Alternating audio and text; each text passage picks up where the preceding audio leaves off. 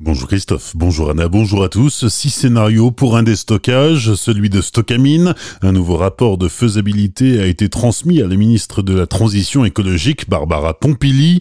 Le déstockage des déchets toxiques enfouis sous terre à Wittelsheim pose différents problèmes et notamment celui des risques de pollution de la nappe phréatique d'Alsace. Parmi les hypothèses, le gouvernement pourrait décider de confiner les déchets sur place, d'en remonter une partie seulement ou encore de tout remonter, soit 40 370 tonnes de déchets.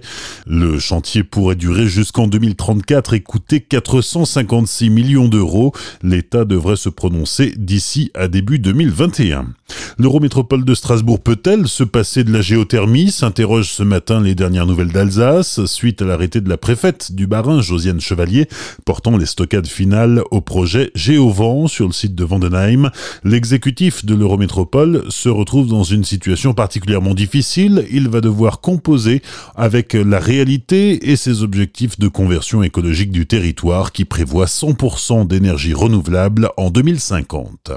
Le préfet du Haut-Rhin donne son feu vert au projet d'entrepôt géant à Ensisheim le 3 décembre dernier. Le conseil départemental de l'environnement et des risques sanitaires et technologiques ne s'était pas opposé au projet. Dans la foulée, le préfet Louis Logier a signé le 4 décembre l'arrêté préfectoral qui permet la construction d'un entrepôt logistique de 190 000 mètres carrés. Officiellement, c'est la société Eurovia 16 qui pilote le projet. À ce jour, la finalité de l'entrepôt n'est pas connue, même si l'ombre d'Amazon plane sur Ensisheim. Violent accident hier après-midi, route de Strasbourg à Célestat vers 17h30. Deux voitures sont entrées en collision. L'un des deux véhicules s'est retrouvé sur le flanc.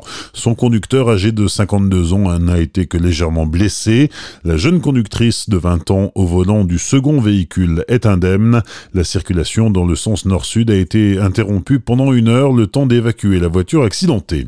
La communauté de communes du Rite de Markolsheim veut soutenir son tissu économique. 10 000 euros ont été investis pour développer différentes formes d'action et d'animation. Florian Meyer, chargé de développement économique sur le territoire du Rite de Markolsheim. Un groupe Facebook qui a été créé par la communauté de communes pour soutenir les acteurs économiques. Donc on va pouvoir y retrouver euh, l'ensemble des offres des acteurs économiques du territoire, qu'ils soient des entreprises, des commerçants, des artisans, des producteurs. La seconde opération qui a été menée toujours par la communauté de communes, c'est l'opération coupon remise ou incitation à l'achat où vous allez pouvoir retrouver l'ensemble des offres euh, qui sont faites du 1er au 31 décembre avec potentiellement des cadeaux à la clé lors d'achat. Et la troisième opération, c'est un jeu concours qui a été organisé donc du 1er au 25 décembre, le calendrier de l'avant qu'on va pouvoir retrouver sur le groupe Facebook J'achète dans le ride où il y a de très beaux lots qui sont offerts du 1er au 25 décembre avec notamment deux parcs qui sont frontaliers et l'opération a donc été menée par la communauté de communes qui a à cœur de soutenir ces acteurs économiques pour un montant de 10 000 euros. Pour plus d'informations, rendez-vous sur le www.read-markolsheim.fr. Le casse-tête du directeur des Tanzmatten à Célestat, entre report et annulation de spectacles, Jean-Paul Imbert doit tenter de satisfaire aussi bien les artistes que les spectateurs.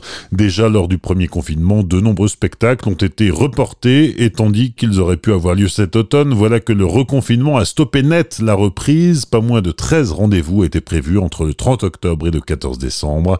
Ils ont été déplacés à janvier et février prochain.